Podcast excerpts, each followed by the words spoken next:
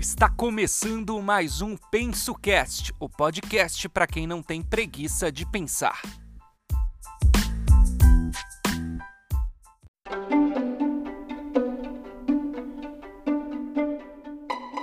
Fala galera, bem-vindos a mais um PensoCast, o podcast para quem não tem preguiça de pensar. Pensou que a gente tinha acabado? Pensou errado.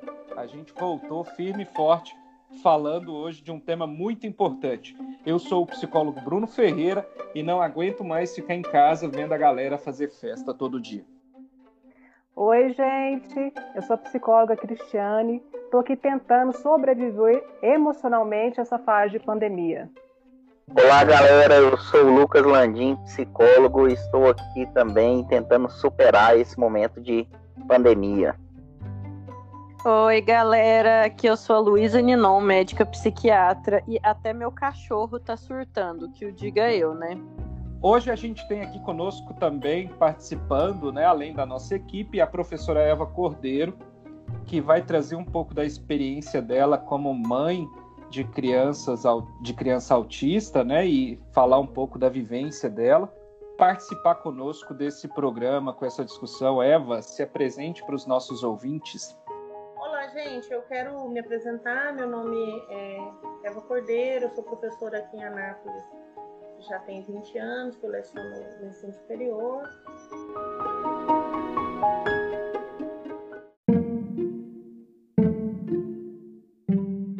E a gente vai falar hoje sobre um assunto bem importante, interessante. Nós vamos falar né, sobre o transtorno do espectro autista para quem não sabe, o professor Lucas é um dos grandes especialistas e referência nessa temática aqui no Centro-Oeste e vai falar, vai contribuir um pouco com a gente e a gente vai ao longo desse programa é, desvendar muita coisa com relação a esse transtorno. Isso aí, galera. É, esse é um tema que me é muito caro, que eu gosto bastante e eu quero dizer que é uma honra né, poder estar conversando um pouquinho sobre ele junto com colegas aí tão é, importantes nessa área de trabalho. Vamos começar então pelo básico, né? O que, que a definição, o que, que é esse transtorno, o que, que não é esse transtorno, né? Que tem muita gente com um preconceito sobre essa situação e também com muita ideia errada, com muita definição errada que acaba sendo compartilhada aí, né? Bom, o transtorno do espectro autista, é, ou autismo, vou falar autismo aqui, é, como forma de simplificar né, a minha fala, mas ele é considerado um transtorno que ele é espectral, né? Então não existem duas pessoas com esse diagnóstico elas sejam iguais, assim como não existem duas pessoas iguais de qualquer maneira, né? Só que hoje esse é um transtorno que ele engloba né, um, vários outros transtornos dentro de um só. Né? Então, re retirou-se essa divisão. O autismo ele é um transtorno do neurodesenvolvimento, no qual essa pessoa ela vai apresentar alguns atrasos e alguns prejuízos em alguma das áreas da sua vida, né? Que eu vou estar falando aí um pouquinho mais à frente, tá? Então, normalmente ele é identificado já na primeira infância muitas vezes acaba que é necessário as demandas sociais para a gente conseguir identificar, né? Às vezes quando a criança vai para a escola, né, vai para a creche, que acaba sendo o momento que consegue se identificar é, alguma dessas características. Pessoas que possuem esse diagnóstico, elas se enquadram em duas grandes áreas segundo o DSM-5, né, que é o nosso manual mais atual. Então, ela vai, ela vai apresentar prejuízos na sua comunicação social, que essa grande área ela era dividida em duas antes, tá? Antes separava-se linguagem da socialização. Agora define-se como uma grande área chamada comunicação social, no qual ela pode apresentar atrasos na fala, atrasos em diversos tipos de comunicação, verbal ou não verbal, tá? Dificuldade na formação de amizades, de formação desses vínculos, tá? A outra grande área que ela é avaliada é a área que apresenta comportamentos repetitivos, estereotipados, né, excesso de rotinas. Então, muitas vezes essa pessoa ela vai ter algum comportamento motor que ele fica se repetindo em grande frequência, ou até mesmo um comportamento vocal, ela fica repetindo palavras e frases é, no, no decorrer do tempo. Às vezes a rotina ela vai ser algo que essa pessoa vai ter dificuldade com as mudanças que acontecem. Está devendo ter uma rotina muito bem estabelecida para que produza um nível de ansiedade bem menor e essa pessoa consiga lidar de uma maneira mais é, contribuindo para o seu bem-estar. Tá? Então, acho que como uma forma introdutória, poderíamos dizer isso, viu, Bruno? Então, gente, eu só queria complementar é, sobre, é, falando sobre a diferença de diagnóstico espectral e diagnóstico dimensional. Antes da psiquiatria, eu trabalhava com, com diagnósticos únicos e exclusivamente dimensionais. Tanto é que as coisas elas tinham graus fixos, por exemplo. E, e, e, e alguns, e alguns diagnósticos se mantêm dessa forma. É, vou dar o exemplo da depressão, que é algo talvez mais do senso comum que o autismo, né? É, depressão ela é leve, moderada ou grave. Então isso, isso a gente chama de diagnóstico é, dimensional, não, perdão, categorial que são categorias fixas. E quando a gente vai para o diagnóstico dimensional, a gente tem essa ideia de espectro, que é porque tem é, é, a gente trabalha com a ideia de que existe uma gradação entre os diferentes casos, que cada caso é único, às vezes didaticamente se divide de maneira categorial, mas entende-se de uma forma diferente, como um contínuo, não como uma escada. Então houve essa mudança do DSM-4 para o DSM-5. O DSM é um manual, de, de, é uma tábua classificatória, né, diagnóstica, que a gente usa para se nortear nesse sentido. Só complementando, né, quando a gente vai pensar na questão do diagnóstico do autismo, né, esse é um diagnóstico, né, então ele é feito pelo médico neuro ou médico psiquiatra, né? Acaba que a gente tem um bom contato quando a gente se fala nesse tipo de diagnóstico, porque muitas vezes o médico, grande parte das vezes, ele vai precisar das informações decorrente ao processo que está sendo conduzido já para tratar aquela pessoa, né? Para ajudar aquela pessoa. Então, grande parte das vezes, quando chega uma pessoa no nosso consultório, ela vem com a hipótese diagnóstico ainda não vem fechado. E com o decorrer dos profissionais atendendo, psicólogo, terapeuta ocupacional, fonoaudiólogo, musicoterapeuta, né? A gente vai sempre se comunicando e vai chegando ao entendimento para fechar um diagnóstico dessa criança. Grande parte das vezes criança. Sim, e uma coisa que é interessante se dizer, Lucas, que você mencionou agora, é que não tem como a gente acompanhar Via de regra, nenhum paciente sem um diálogo entre a equipe que o assiste.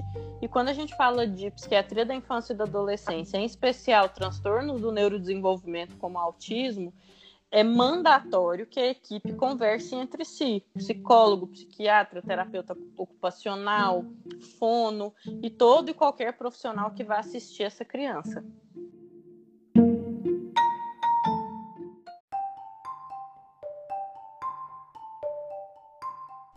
É, eu queria que vocês falassem um pouquinho como que é feito o diagnóstico do, do autismo, né? Se é um, é um diagnóstico basicamente clínico, né? É, como é que vocês fazem esse diagnóstico? Então, o diagnóstico do autismo, ele é essencialmente clínico, né? A gente percebe, investiga, né? A gente percebe as alterações, geralmente os pais já trazem algum tipo de queixa, e a gente investiga questões é, pertinentes a alterações de comunicação social e comportamentos estereotipados, às vezes alguns atrasos nos marcos principais de desenvolvimento no que tange a comunicação, como por exemplo atraso de fala, né, prejuízo de interação social, ou então alguns prejuízos no desenvolvimento de habilidades motoras finas, porque são crianças talvez com interesses muito, muito restritos que é, demoram para desenvolver algumas outras habilidades que seriam pertinentes àquela idade. E aí suspeita-se de autismo, né? É, o, o, pode-se pedir e é até aconselhável que se peça uma avaliação neuropsicológica para a gente saber o potencial dessa criança e a extensão do comprometimento né, em termos de neurodesenvolvimento para que a gente possa nortear melhor o tratamento. Mas muitas das vezes a avaliação neuropsicológica é uma norteadora de conduta terapêutica para todos os profissionais que vão assistir esse paciente, não para dar o diagnóstico. O diagnóstico ele é clínico. Com que tem alguma idade específica que pode ser feito esse diagnóstico ou não? Olha, é muito difícil perceber que a criança vai ser autista ali antes de um ano e meio, né? Um ano, um ano e meio. A partir de um ano você já pode começar a ter alguns indícios que seria o porque com um ano mais ou menos, entre um ano e um ano e meio, é quando a criança começa a juntar sílabas, né? Então é a época que ela começa a falar mamã, papá, então ela já começa a falar de sílabos. E as crianças autistas, muitas delas, elas têm atraso na fala. Então são crianças que continuam só balbuciando, talvez, ou só emitindo sons ininteligíveis. Em fases anteriores a essa, é muito difícil que a gente dê esse diagnóstico, mas talvez né, possam ser crianças que não façam contato social, que não tenham algum tipo de sorriso social ou de interações mais próprias do primeiro ano de vida. Mas eu, particularmente, nunca dei esse diagnóstico antes de um ano e meio de idade. E eu não sei como que é a experiência do Lucas, se ele já viu alguém fazer isso, mas antes de um ano e meio de idade é muito difícil você bater o martelo. Geralmente é um diagnóstico que se firma mesmo, né? Que a gente tem uma segurança boa para dar, na verdade, a partir, mais ou, a partir mais ou menos dos três anos que a gente já percebeu a extensão de alguns atrasos ou de alguns comprometimentos, que podem ser pontuais na idade de um ano, um ano e meio. Isso. O que, o que a gente observa, né, e, e a Luísa falou isso precisamente, que no Brasil né, acaba que nós conseguimos. Quando você tem um diagnóstico um ano e meio, é um diagnóstico bom para nós, né, bem precoce. Acaba que, assim, nos Estados Unidos, eles conseguem ter um diagnóstico um pouco antes. Eles têm alguns. Eles têm, por exemplo, um equipamento que chama Night Tracking, que ele faz o um rastreamento visual da criança. E o que, que eles fizeram? Eles descobriram que crianças que foram diagnosticadas com autismo posteriormente, através desse desse equipamento, ela não apresentava o contato visual com uma imagem da figura materna. Né? Então, assim, são recursos que facilitam.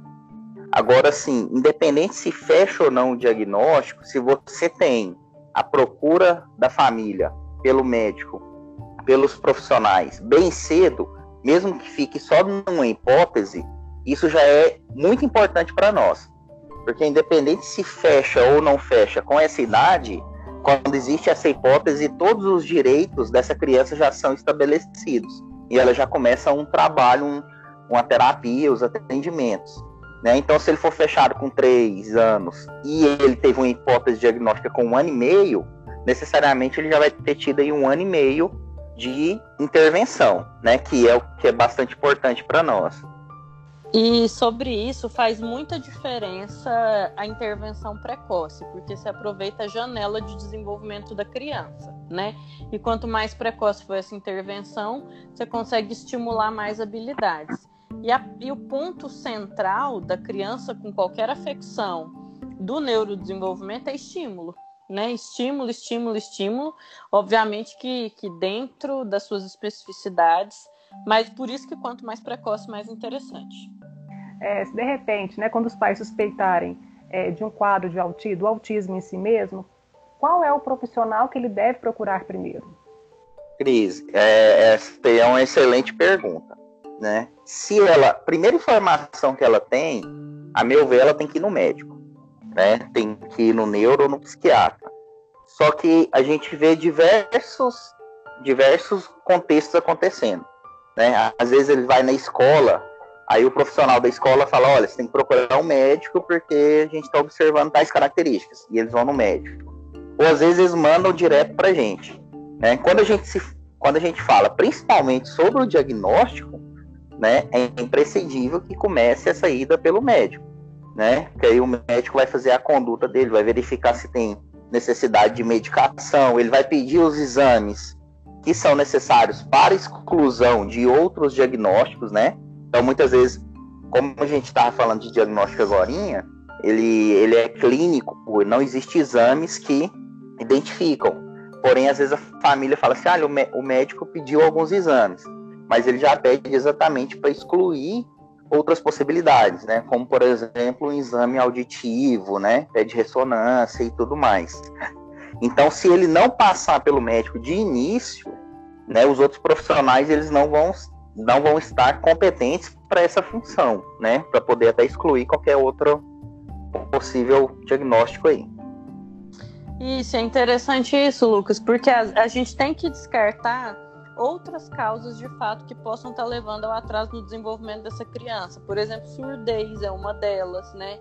A gente tem que descartar algum quadro orgânico, se essa criança tem algo estrutural no cérebro que justifique se essa criança tem um quadro de retardo mental e não de autismo, né? Então a gente tem que, que ir para outras possibilidades se a gente suspeitar disso clinicamente falando.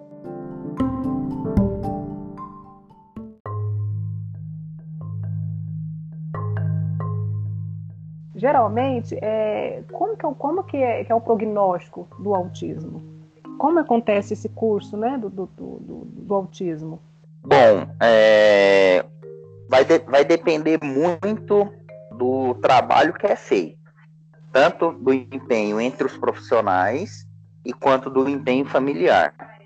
Né? Então, assim, muitas vezes o trabalho, aliás, né, na maioria das vezes o trabalho não é feito só com a criança, é feito com a família também.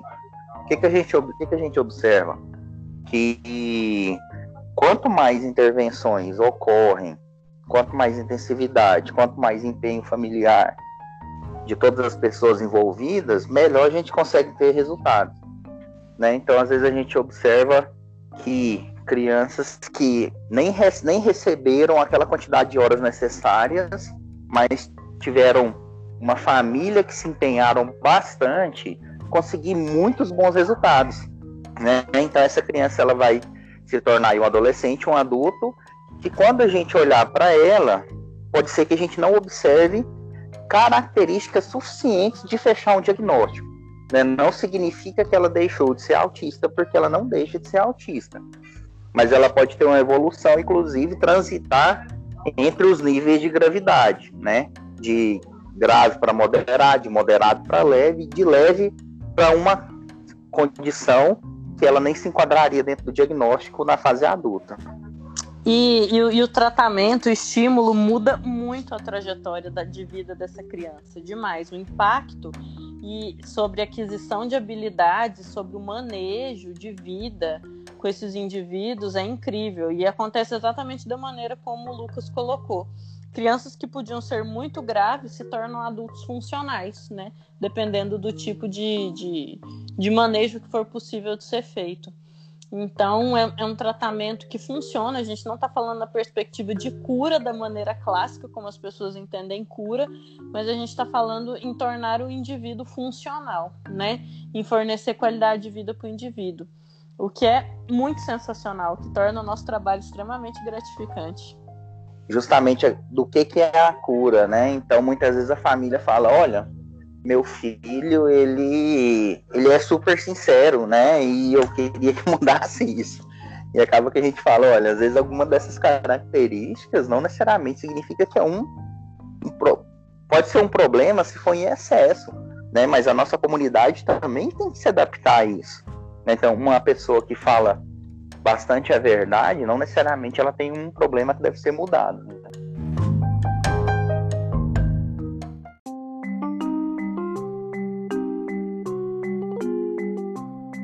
É, Lucas, dentro da sua perspectiva, dentro da sua linha teórica, qual é a conduta terapêutica mais recomendada para o autismo? E a minha segunda pergunta é: quais são os profissionais que estão é, envolvidos né, para trabalhar em conjunto no caso de autismo? Nós temos a psiquiatria, nós temos a psicologia. Quais são os outros profissionais que estão envoltos né, para poder conduzir um caso de autismo? Bom, a primeira conduta que a gente sugere é a avaliação comportamental. Né? Então, essa pessoa ela veio para o atendimento. Pode ser uma criança precoce, pode ser uma criança um pouco maior, pode ser um adolescente ou pode ser um adulto. Aí nós vamos ter que avaliar comportamentalmente, que nós dizemos. Nessa avaliação, a gente identifica onde, nas diversas áreas, que essa pessoa vai precisar de intervenção. Né? A partir dessa avaliação, nós vamos descobrir se a intervenção ela vai ser focal ou vai ser global. Né? O que, que seria uma intervenção focal? Às vezes é um prejuízo maior nas habilidades sociais, mas nas outras áreas ela é mais tranquila, digamos assim.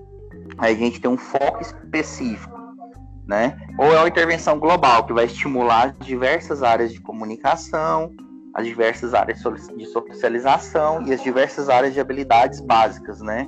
Como ela saber imitar, né? Então ela ter, ter critérios de atenção para conseguir ter um aprendizado.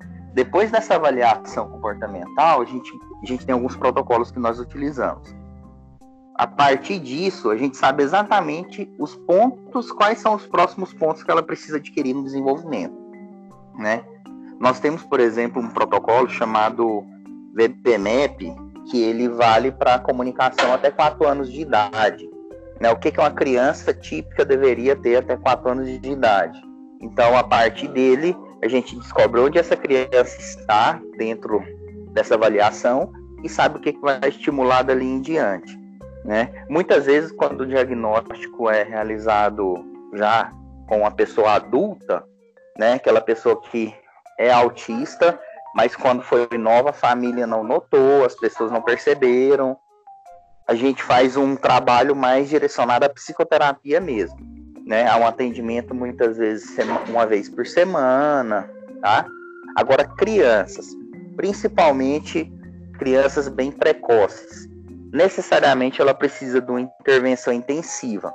Dificilmente vai ter resultados se o trabalho for feito uma, duas vezes por semana.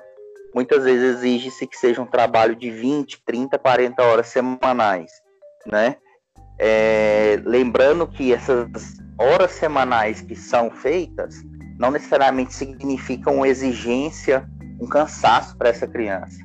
Né? Então, o profissional vai ter que utilizar de recursos que sejam agradáveis para trabalhar e aproveitar todos os momentos de estimulação. A Luísa falou lá no começo da importância da estimulação. Né? Então, justamente, quando a pessoa tem um diagnóstico de autismo, ela tem prejuízos em relação com os estímulos. Né? Quando a criança ela não sabe, não consegue falar, ela não consegue pedir, não consegue nomear, não consegue interagir, ela tem dificuldade com os estímulos que estão em volta dela no mundo. Então a gente vai procurar ensinar com que ela aprenda a ter essa relação com o mundo que ela está inserida. É, eu, eu acho que uma coisa interessante de ser dita também é quando medicar uma criança autista, né? Porque não, não existe remédio, né? Como se diz, para autismo. Não tem nenhum remédio que você dê para a criança e que a criança deixe de ser autista, né? Não é com essa perspectiva que a gente trabalha. Mas o autismo geralmente ele carrega uma série de comorbidades, né? As duas a principal comorbidade é, que as crianças autistas têm são com epilepsia. Então, geralmente, cerca de 50% das crianças autistas cursam com epilepsia também né? Então são crianças que vão ter que ter assistência de um psiquiatra, de um neuro e de um psicólogo, minimamente falando, né? Minimamente falando. Outro, outra, outro ponto comum, né? Outra comorbidade comum em, em pessoas autistas é insônia né? Então são, são pessoas que dormem muito mal. A gente costuma ter que medicar nesse sentido, né? Às vezes nem sempre na infância a insônia é algo marcante, mas na idade adulta é o que mais é proeminente, né? Adultos autistas costumam dormir muito mal. E aí vem outras comorbidades que não que, que são frequentes, mas não tão frequentes quanto essas duas que eu citei, que seria TDAH, ou então qualquer outro tipo de transtorno psiquiátrico. O autista também pode ter depressão, o autista pode ser bipolar, o autista pode ter toque, o autista pode ter uma série de coisas, né? Isso não é fator de proteção para outras, outras, outros transtornos. E é por isso que é importante. Oi. Eu ia falar para você falar assim um pouquinho o que é comorbidade. Ah, sim. Comorbidade, quando a gente usa o termo comorbidade, a gente está se referindo a outras doenças ou outros transtornos que existem junto com aquele, com aquele transtorno principal, né? Então, o que a gente chama de comorbidade é doença ou transtorno, na verdade, né? Um termo um pouco técnico, que às vezes fica até um pouco inacessível, Cris, ainda bem que você, que você pontuou isso. Então é por isso que o acompanhamento médico, tanto psiquiátrico quanto neurológico, é tão importante para essas crianças e para esses adultos também, né? Eles têm uma série de, outros, de outras questões que geralmente vêm junto com o autismo. E a, o próprio fracasso que muitas crianças e muitos adolescentes e adultos experimentam em experiências sociais pode fazer com que, esse, com, que esses, com que esses indivíduos se tornem pessoas ansiosas. Então, é um prato cheio de verdade para outros transtornos psiquiátricos. É, é, muito, é muito importante que todos os profissionais estejam atentos a isso, né? E é bom a Luísa pontuar. É, hoje, por exemplo, eu tive um caso de uma mãe que veio conversar comigo, né? De um caso que eu atendo e falou assim: Olha, eu acho que a medicação agora deu certo, né? Que ela está sendo acompanhada, a família está sendo acompanhada por um médico e essa criança, ela apresenta assim uma agitação muito grande, uma ansiedade muito grande, alguns problemas de comportamento e com a medicação que o médico vai prescrever, ele acertando, ajustando, essa criança ela consegue ficar até mais propícia a receber a melhor estimulação, né? Porque quando ela está num nível de agitação muito alto, por exemplo, a gente trabalha primeiro para reduzir esses essas dificuldades comportamentais antes de estimular e ensinar novas coisas. Então a gente perde muito tempo. Então é muito importante a gente pensar isso. E pensando na questão das comorbidades, é, quando, esse, quando esse autista, essa pessoa dentro do espectro, ela vai chegar na adolescência e na fase adulta, a grande maioria delas estão sujeitas a ter depressão e algum transtorno de ansiedade. Então, Sim. casos adultos, por exemplo, que eu costumo acompanhar, eles são com grande ênfase na depressão e na ansiedade. Entendeu? Então, eles chegam, eles não sabem lidar com essas emoções dele corretamente, eles não sabem ter umas interações que favoreçam a ele e vai trazer todas essas dificuldades. É, isso, isso é uma questão. Uma coisa que eu não falei é que existem a, a, algumas drogas, né, alguns remédios que modulam o comportamento agressivo do autista. Tem muitos remédios que se prescrevem que são única e exclusivamente sedativos. Isso costuma ser péssimo para autista, porque o autista fica muito mais agitado quando ele está única e exclusivamente sedado. Então, a gente tem que usar remédios quando o autista tem um comportamento agressivo, seja autoagressivo, que é aquela questão da automutilação, ou heteroagressivo, né, que é de agredir outras pessoas, a gente tem que usar drogas, medicações que modulem comportamento e não única e exclusivamente cedem essa criança ou esse adolescente ou esse adulto, porque isso costuma piorar o comportamento agressivo. Então é por isso que é tão importante o acompanhamento especializado. Eu, eu percebo muito a questão do sono, igual a Luísa estava comentando. Né? Então, grande parte das famílias relatam essa dificuldade com o dormir. Crianças que dormem pouco, dormem mal, né? Isso afeta toda a qualidade de vida da família, afeta o trabalho dos profissionais. Né? A criança já chega para um atendimento né, em privação de sono, isso aí dificilmente a gente vai conseguir bons resultados. Né? Então tem que preocupar com isso.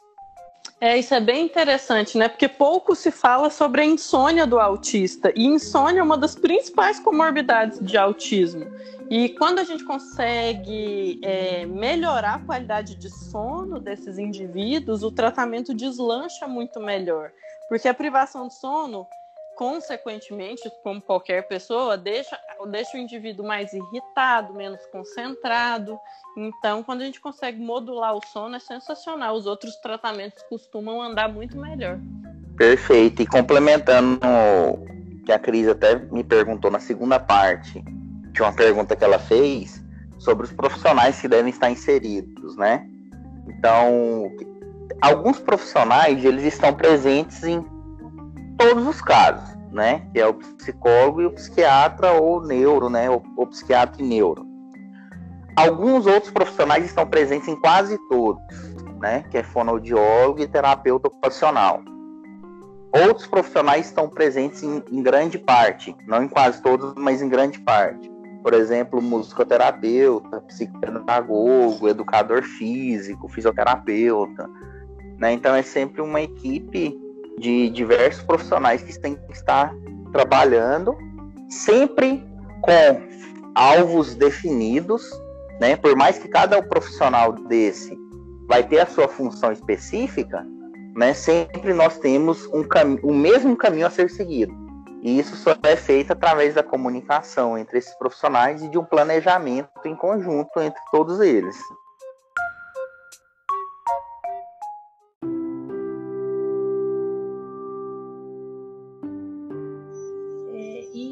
A minha experiência começa com o atraso na fala da minha filha Júlia, que vai fazer 10 anos agora, sábado, dia 17. Ela passou dos 3 anos sem falar mais do que duas palavras juntas ela balbuciava, gritava e falava palavras isoladas. É, eu desconfiava muito, eu via que não, não, era muito diferente das outras crianças, e sempre aqueles conselhos: ah, é o tempo, não é nada. Procurando sobre atrás na fala, eu achei uma cartilha do Ziraldo sobre autismo. Quando eu terminei de ler a cartilha, eu vi que aquela cartilha era a Júlia. E foi um abalo muito grande, porque quando eu fui tocar nesse assunto é, a minha família mais próxima, todos acharam que eu tinha é, terminantemente ficado louca, que eu era hipocondríaca e que eu estava colocando doença na menina. E foi um caminho muito difícil, porque é muito estigmatizado. Quando você chega para alguém e fala, eu acho que meu filho tem autismo, você não é acolhido, você é rechaçado. Todo mundo quer te fazer entender que você está enganada, que você está errada, que você teve um surto e que não, que aquela criança não tem nada.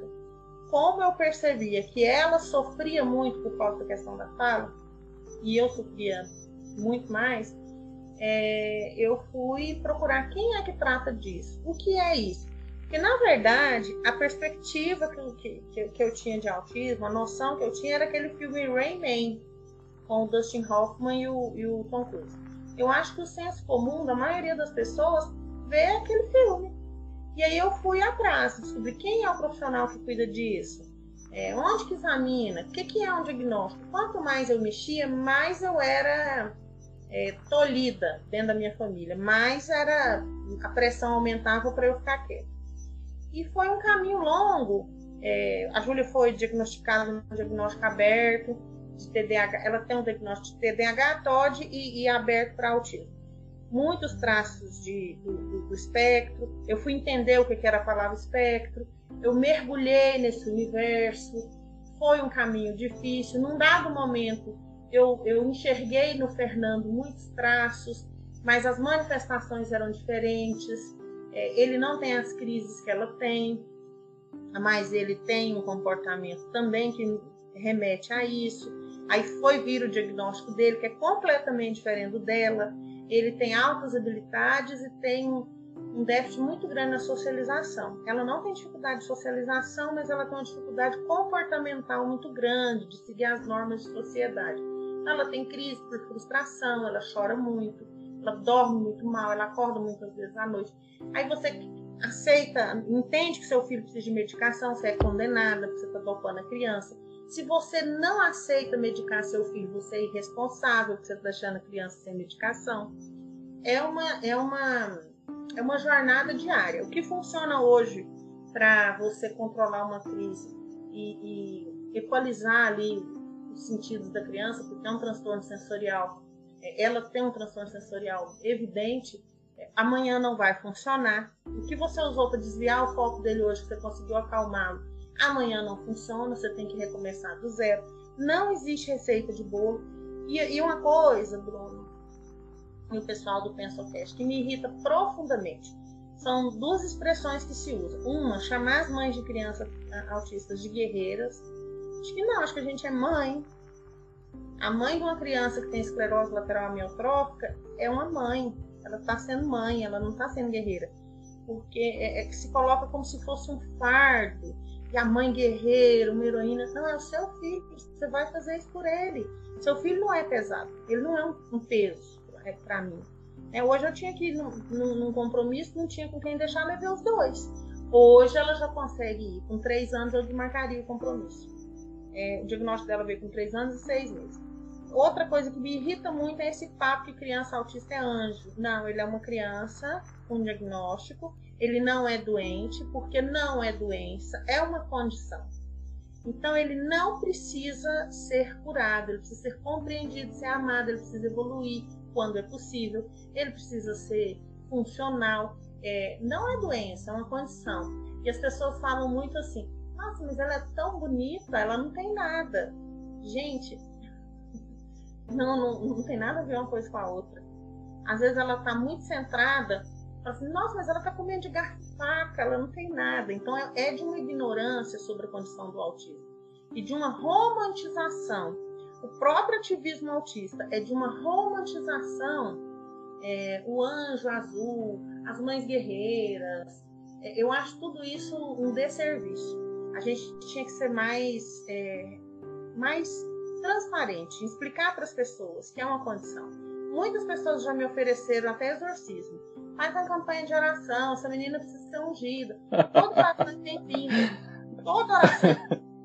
Mas um dia eu fui muito grossa com a pessoa que veio aqui em casa e, e na outra semana voltou para me levar para reunião de oração. Não tem nada contra. Acho que toda oração é bem-vinda. Eu falei, olha, eu não vou. Eu já te falei que eu não ia, eu não vou. Ah, mas não sei o que eu falei. Porque a, a Júlia, nesse período, ela só dormia no sofá. Porque a criança autista, ela vai mudando, né? Hoje a questão é, é a seletividade alimentar. A Júlia teve um período que só comia tudo de feijão. Não é nada, nenhum outro alimento. Aí, nesse período, era o local de dormir. Você vai adaptando sua vida à criança. Não é assim, não é simplesmente. E, ah, e outra coisa, né? As pessoas nos, nos dão muita recomendação para bater. Isso é falta de cinto, isso é falta de vara, isso é falta de não. Você pode dar uma boa surra. Deixa ela comigo pra você ver se ela não volta uma princesa. Aí eu falo assim, ela já é uma princesa.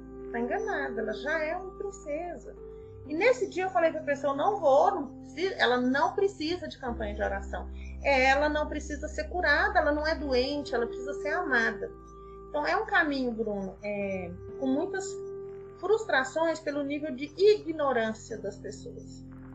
É, hoje eu tenho, o Fernando tem um diagnóstico de altas habilidades com déficit de socialização.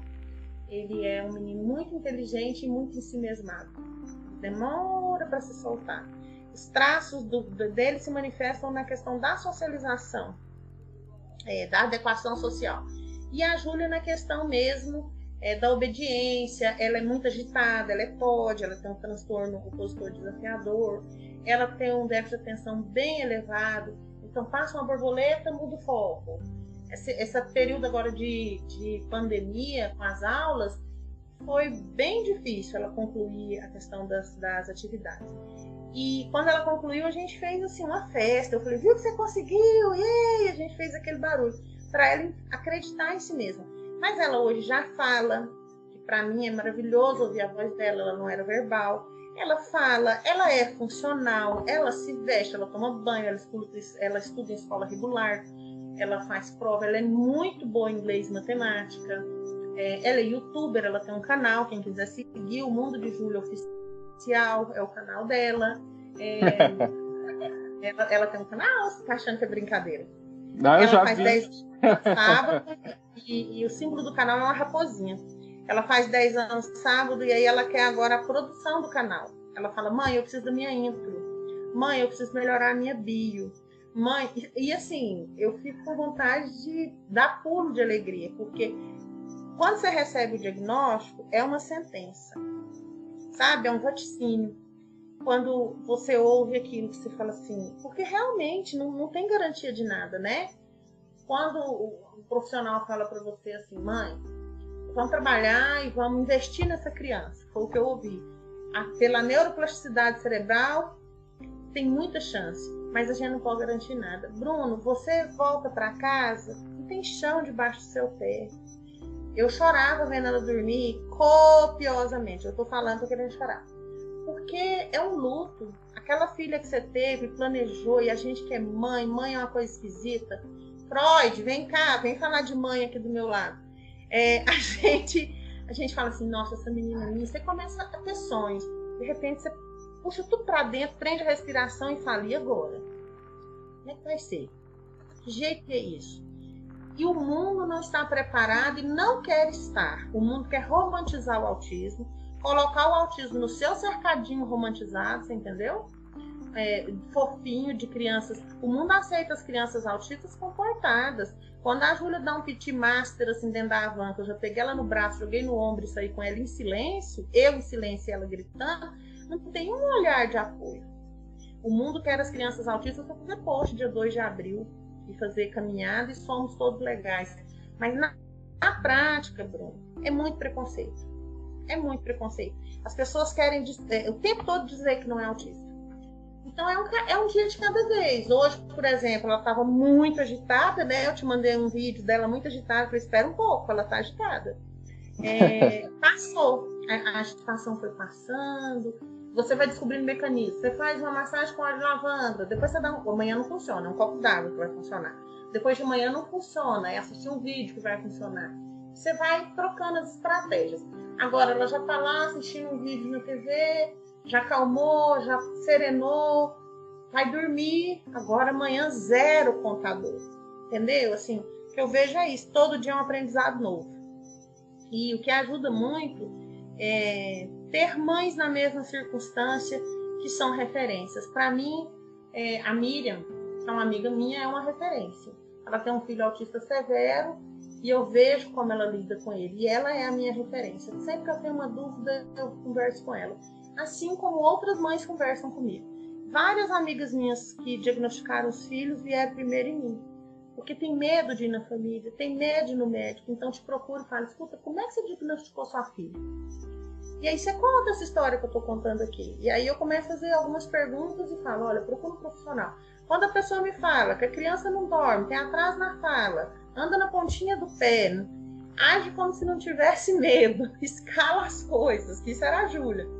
Eu falei, é, procure um profissional.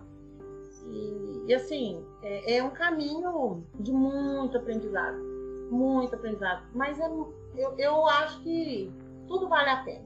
Quando você vê as pequenas evoluções, por exemplo, até hoje ela come de colher, hoje ela comeu de garfo, no dia de hoje ela comeu de garfo. Quando eu fui dar a colher, ela falou: Não, agora eu como de garfo, eu sou uma mocinha. É, e você fala assim: Nossa, ganhei o Oscar agora. É assim, aquele filme que ganhou 13 Oscars. Meu Deus do céu, ela vai comer de garfo. Espontânea, ela fala: ah, Eu sou uma mocinha, eu vou comer de garfo. Né? E é um caminho. Tem dia que você esconde pra chorar, tem dia que você perde o sono, mas é muito bom. Um, um avanço desse, eu vou comer de garfo, é, desconstrói todas as dificuldades. Você, você, você recarrega de novo fala, nossa, é muito bom um negócio desse, é um amor muito grande. Ela fala coisas impressionantes, né?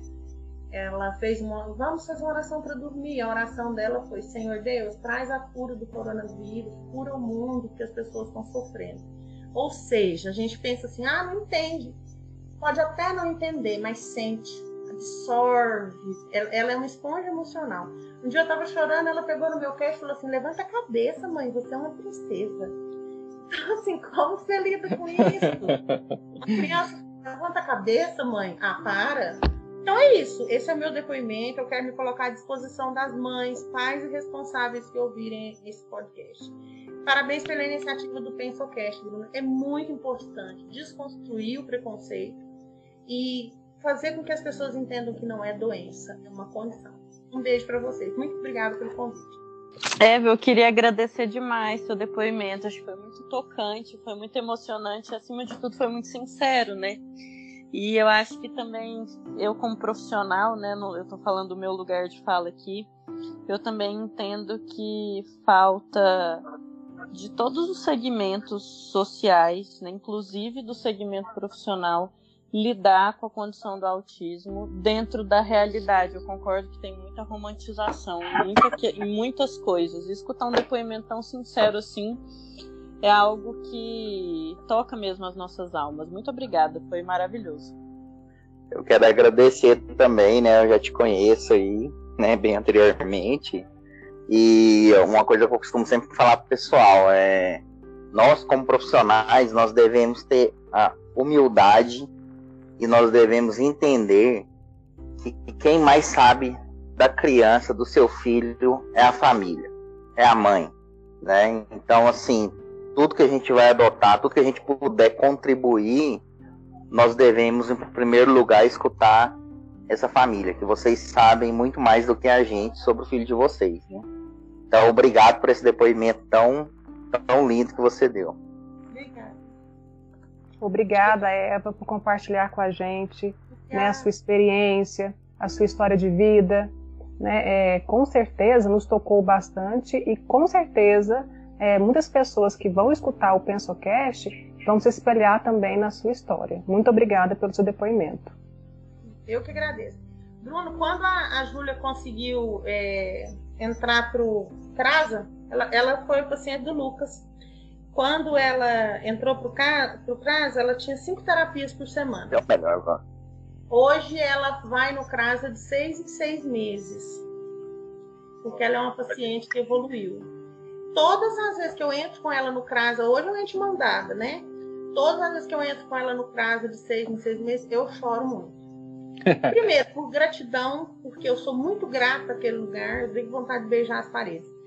Segundo, pelo significado, de que ela era uma criança que quando chegou lá não penteava o cabelo, tinha que ser segurada por dois adultos para pentear o cabelo. E que hoje ela entra de mão dada comigo, cumprimentando as pessoas. Então, assim, eu não consigo conter o choro, você acredita?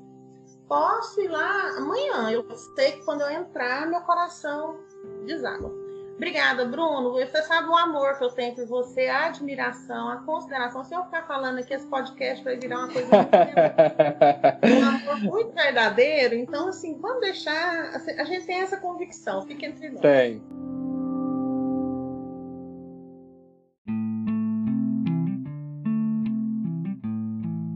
Gente, autismo não é causado pelo trigo. Autismo não é causado por vacina. Autismo não é causado por nenhum alimento. Autismo não é causado por verme. Autismo é uma condição neurológica diferente.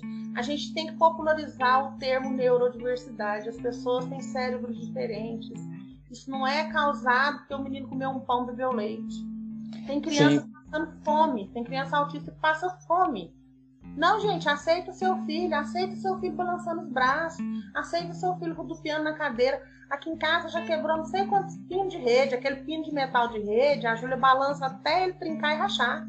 Eu vou lá e. Ela precisa balançar, gente, é o remédio dela. Então, assim, não é causado por nada. Isso que o Bruno vai falar agora do MMS é um perigo, é uma, uma coisa seríssima. Sim, é, eu queria fechar esse, esse tema de hoje justamente com essa, esse, esse alerta, né?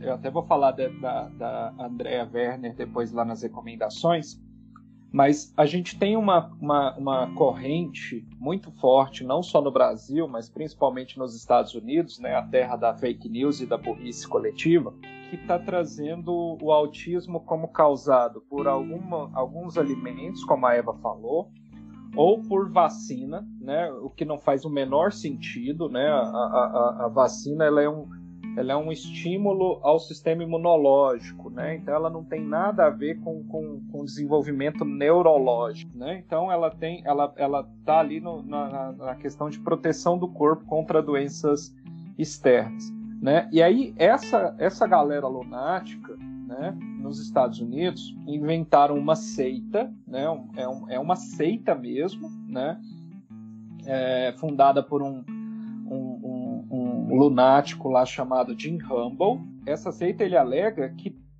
que aprendeu né, uma cura milagrosa pro, pro autismo, que seria aí justamente esse MMS, né, que seria uma a, uma solução mineral milagrosa, né? a, a Mineral Miracle Solution, né? e que nada mais é do que uma mistura de água sanitária, né? um produto para limpeza pesada, é um produto que você usa para fazer desinfecção de água em partícula por milhão, de tão forte que ele é.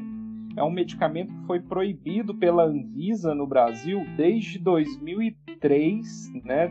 por causa do risco e a toxicidade desse medicamento, né? Que nem é um medicamento na verdade, porque não existe nenhum estudo, nada que prove que isso é, é, é verdadeiro, que isso possa causar algum benefício.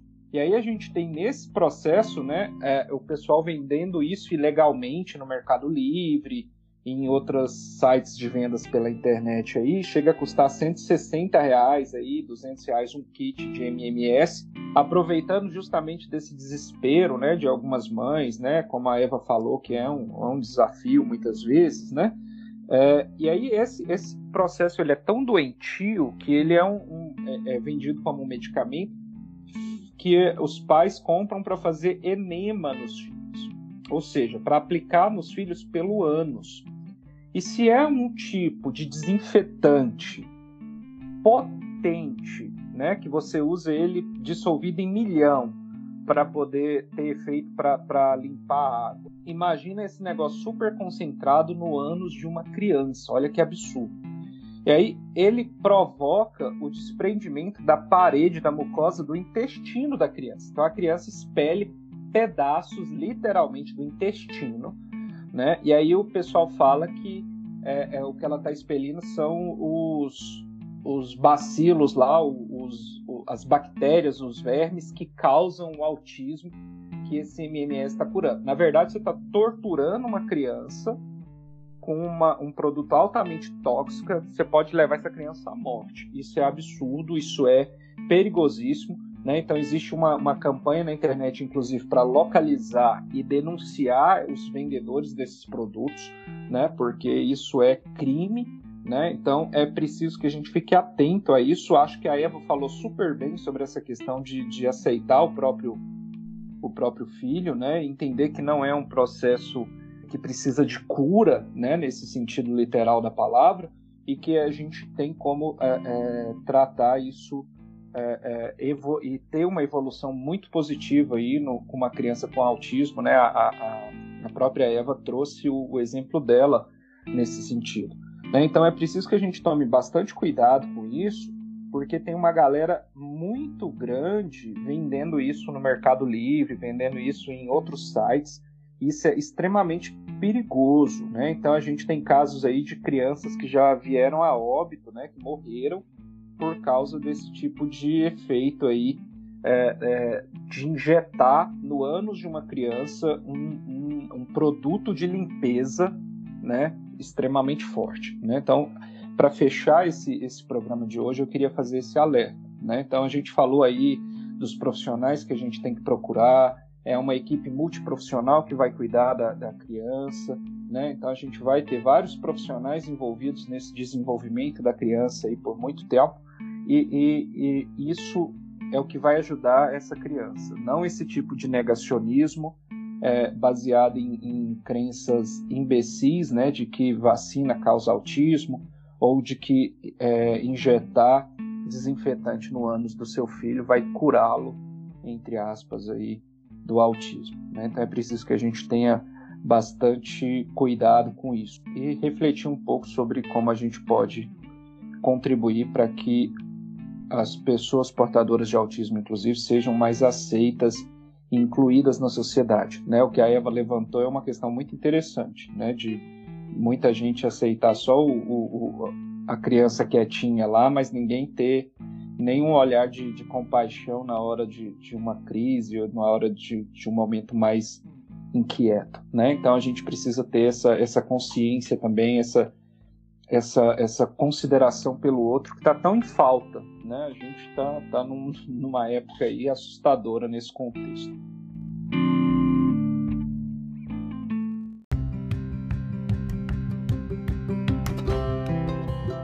Caminhando para fechar o nosso programa, pessoal, a gente sempre faz ao final do nosso programa uh, algumas recomendações né, para os nossos uh, ouvintes né, de, materiais que eles possam acessar, livros, séries, filmes, né? Canais no YouTube. E a minha recomendação é justamente o canal da Andrea Werner no YouTube. Ela é mãe de autista, né? Então ela tem um canal no YouTube que ela fala sobre o dia a dia dela, ela fala de muita coisa. E ela fala bastante, inclusive, dessa questão do MMS, né? Do, do, do mal que esse negócio pode causar e tudo mais. Ela é uma, uma uma militante né, na, na, na, questão do autismo há bastante tempo e, e, é muito interessante. Então procurem lá por Andrea, né, sem o I, Werner com W no YouTube. que o canal dela é muito, muito bacana, né? Os vídeos, os materiais que ela produz são, são muito bons, né? Então é, é uma, uma dica, a minha recomendação de hoje, né, com relação a esse tema, esse canal no YouTube. Complementando aí, Bruno, sempre na ideia de indicar coisas que tenha validação científica, né? A gente pode encontrar diversas páginas aí, Instagram, Facebook, né? Como por exemplo páginas da UFSCar, da USP, né? Tem o uhum. Instituto Lamier da UFSCar, tem o CAIS USP, que é coordenado pela Marta, também ajuda muitos pais. Né? É muito importante, fechando aí, que as famílias busquem o que a ciência demonstra de bons resultados. Tá? Então tem muita gente aproveitando, né? Então a causa do autismo, ela é uma causa que, inclusive, ela é rentável financeiramente. Então tem muita gente se aproveitando disso, né? Então assim é bom as famílias sempre tomarem cuidado e procurar o que é validado cientificamente. É, gente, assim, eu, eu assino embaixo de tudo que foi dito e eu quero agradecer muito. É, de, de dica, eu tinha preparado uma, um documentário que eu ia dar de dica, assim, mas acho que para ter mais pertinência com o tema, tem uma série no Netflix que é o Atypical, né? Eu, eu, eu creio que a grande maioria já deva ter assistido mas retrata bem um caso de síndrome de Asperger, né, que é uma classificação antiga, que seria um transtorno de espectro autista leve. É bem legal, é bem interessante. É romantizado? É romantizado, super romantizado, mas tem alguma, algumas coisas legais na série que talvez valha a pena de ver, fugindo um pouco do tema, né? Porque eu amo fugir ao tema na, na indicação de coisas, né, Bruno? Se você mandar é... ler você mandar assistir aquele negócio dos tigres de novo, eu vou te bloquear, Luiz. Nossa, gente, ninguém é, ninguém é, é capaz de, de contemplar a minha sensibilidade. Não, eu tava. Eu, eu ia indicar outra coisa, tá, Bruno? Não ia indicar de novo os tigres, que os tigres até um podcast sobre os tigres. Eu ia indicar um, um, documentário que se chama The Family. Eu não lembro se eu indiquei, se eu ou indiquei né, no podcast passado, acho que não e é muito, é muito interessante para que a gente possa entender é, as estruturas que estão de por detrás dessa rede de fake news e de distorção da, da, da realidade que talvez nós estejamos vivendo. Acho que elucidou muitas coisas na minha cabeça e é muito interessante que a gente assista. Não é uma total fuga ao tema, porque quando a gente fala de temas socialmente relevantes, a desinformação, a distorção, a, a, a questão da pós-verdade, de acreditar no que se quiser, independente do nível de evidência científica que se tem ou não, são grandes inimigos que a gente tem, né? Então, acho que é, é bem bacana. The Family, a família na Netflix. Eu vou fugir totalmente do tema, né? Vou, vou aproveitar o gancho da Luísa aí. É, recentemente, estreou na Netflix é, a segunda temporada da série Coisa Mais Linda. É, é uma série que retrata alguns temas importantes né, no nosso debate social de forma geral. Fala muito sobre sororidade, feminicídio, machismo. Então acho que vale a pena dar uma assistida. A minha recomendação é, não é um documentário nem um filme, é, é uma atitude. O diagnóstico da síndrome de Asperger, embora seja um termo já antigo, mas eu acho que descreve bem a condição de alguns autistas chamados leves é, ele, é, ele é um diagnóstico fechado só de 1994 para cá, Bruno. Então existem centenas de milhares de autistas leves não diagnosticados adultos. Então, se você é uma pessoa adulta que sempre se sentiu inadequada, desajustada, diferente, se você foi diferente na escola, se você sofreu bullying, se a sua adolescência foi difícil, se você é uma pessoa considerada esquisita, tem muita gente sofrendo, que é autista leve, adulto, com 40, com 35, com 45 anos, e nunca foi diagnosticado. E não sabe nem quem é. Então, é, eu queria aproveitar esse momento para que as famílias e quem está nos ouvindo prestasse atenção nisso. É, eu li um depoimento de um rapaz que descobriu o seu diagnóstico com 35 anos e como isso foi libertador para ele. Porque ele não entendia porque ele era diferente. E a pressão social, porque assim, ninguém obriga, Bruno, o, o, o, o deficiente visual a ver, nem o deficiente auditivo a ouvir, mas todo mundo quer obrigar o autista a socializar, é impressionante. Ele tem que saber pegar na mão, ele tem que abraçar. Não, não tem. Não tem. É a condição dele. É, então, assim, era, é isso que eu queria recomendar para quem está nos ouvindo. Perceber as pessoas ao seu redor e, quando perceber, ou a si mesmo, tentar se despir do preconceito e entrar nesse caminho. Eva, só complementando o que você disse, é, quando eu entrei na residência em 2014, na residência de psiquiatria no HC, eu nunca esqueço meu primeiro ambulatório do meu primeiro dia de residência eu não sabia nada, né, de psiquiatria, eu era recém-formada, entrada na residência. Primeira paciente que eu vi na residência é, foi uma paciente primeira vez no ambulatório de comorbidades que a gente tinha no HC, e ela recebeu o diagnóstico de autismo aos 37 anos. E ela, eu fiquei acompanhando essa paciente durante os três anos de residência porque ela gostava da minha voz e ela tinha muito, ela tinha aquela hipersensibilidade sensorial que é própria do autismo, né? um barulho de uma maneira muito evidenciada. Então as pessoas que ela gostava da voz, ela ficava. Se ela não gostasse, acabou, né? Não tinha, não tinha como estabelecer vínculo.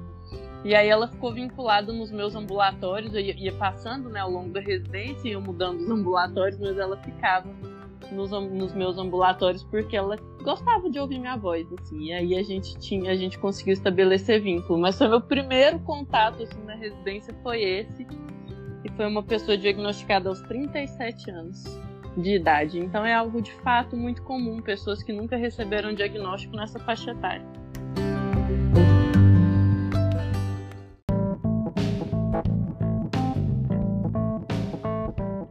Bom, pessoal, quero agradecer os nossos colegas fixos, né, que estão todos reunidos aqui, né? O Lucas depois de um de um tempinho de folga voltou, né? a gente voltou agora com os programas, né? A gente passou por um, um, período de hiato aí para organizar algumas coisas, né? Devido à pandemia, a gente teve algumas situações aí que precisamos nos organizar, mas o programa está de volta. Quero agradecer demais a presença da Eva, né? A Eva sabe o carinho que, que eu tenho por ela, né? E, e, que todo mundo que conhece a Eva também desenvolve, né? Esse carinho por ela contribuiu demais, Eva. A sua, a sua visão, né? É, é particular dessa situação, acredito que deve ser importantíssima para muitos dos nossos ouvintes, né? Então você trouxe um lado que nenhum de nós aqui seria capaz de transmitir para quem está ouvindo o programa, né? Isso é é muito, muito bacana, né? Então, obrigado pela sua presença. Vamos te convidar para outros programas, pode esperar, né? Para falar de outros temas. Se você quiser deixar sua mensagem final, onde o povo pode te encontrar, né? Suas redes sociais, é, como que eles podem entrar em contato com você. Eu me coloco à disposição. Se alguém ouvir e, e sentir vontade de conversar, eu tô no, no Instagram, é arroba professora Eva Cordeiro, e no Facebook é igual, arroba professora Eva Cordeiro.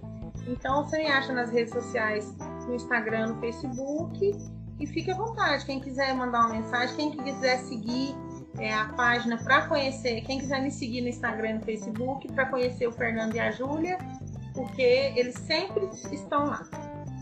Abraço, Bruno. Obrigada por tudo. Obrigada, pessoal. Eva, brigadão. É, é, eles aparecem mais que você, né? No seu, mais que eu, né? Bom, pessoal, obrigado pela presença de vocês em mais um programa, né? Para vocês terem acompanhado a gente aí até o final.